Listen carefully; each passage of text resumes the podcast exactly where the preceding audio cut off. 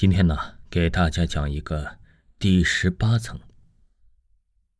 也许大家都坐过电梯吧，对电梯也不陌生，只要动动手指就可以想去的楼层。言归正传，李逢是某某公司的主任。李逢每天都要工作到很晚才下班，然后他去十七层楼取文件。当他走到电梯的时候啊，点了一下十七楼，电梯缓缓上升。可当电梯到达十七楼的时候，并没有停，直接上到了十八层。此时，李峰脸上露出了恐惧，脸色苍白，因为他的小区根本没有十八层楼。当电梯门打开后啊，里面黑漆漆的，什么也没有。李峰本能的目视前方，手指却在陆续的点着十七层的数字。当电梯门关上之后，李峰的心也稍微的平静了许多。然后电梯慢慢的往下走，可是李逢感觉电梯往下走，电视电梯的屏幕上还是十八层楼的数字。于是李逢继续点了一下十七层楼的数字，可是电梯门已经打开，这回打开门后啊，黑漆漆的远处出现了一个人影。这时候李逢彻底慌了，连忙按了十七层楼的数字。当电梯门又一次关上之后啊，李逢只感觉背后发凉，转身一看，赫然站着一位满脸蛆虫、空洞的眼睛、残缺不全的头颅，露出了白骨。李逢顿时昏了过去。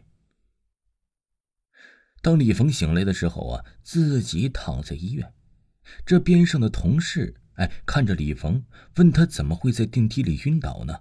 还好，回来拿东西的时候及时发现。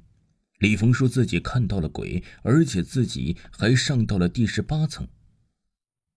但是，这李峰的印象却是真真实实的印刻在脑海里。李峰突然脑海里又出现了他走到了十八层的那个时候。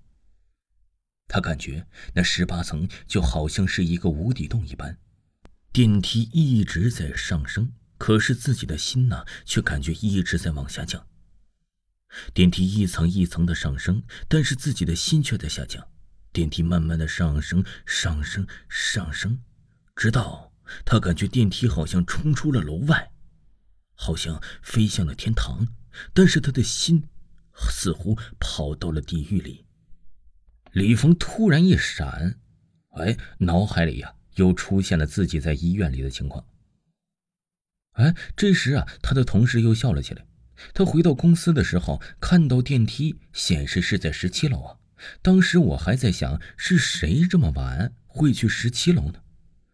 李峰想要继续说明情况，他的同事插嘴说：“呀，肯定是你最近工作压力太大了，产生了幻觉了。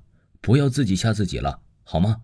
我看你醒了，我也该回公司去了，你就好好休息吧。”这李逢啊，还是没有从刚才的那一刹那之间回过神来，他仍然记着那个回头一看满脸是蛆的女人正在死死的盯着他。此时啊，李逢心里也很纠结，他在想，也许啊是自己最近太累了。就这样过了一个星期，李逢啊再次回到了公司上班，今天依旧是加班到很晚，现在公司里只有他一个人了。当他准备回家，坐上电梯，点了下一层，但是让他恐惧的是，电梯没有往下走，而是往上走去。而且让李峰最恐惧的是，电梯赫然停到了十八层这一层，似乎啊，他没有那么幸运。当电梯门打开时，只见离李峰只有几米的地方，还站着一个人影，还是上一次的那个女人。那个女人呢？他悠悠地说：“上一次让你跑掉了。”但是不会有第二次了。李峰的脸上露出了害怕的表情。他说：“你为什么要害我？我和你无冤无仇。”女鬼说：“难道你忘了，你和一个女人不久前困在电梯里，你们束手无策，只好去扒电梯的门。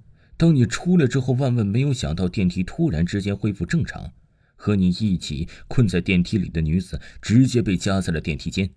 当时领导器重她。”为了一个小小的职务，你却跑掉了。现在你可以好好的闭上眼睛了。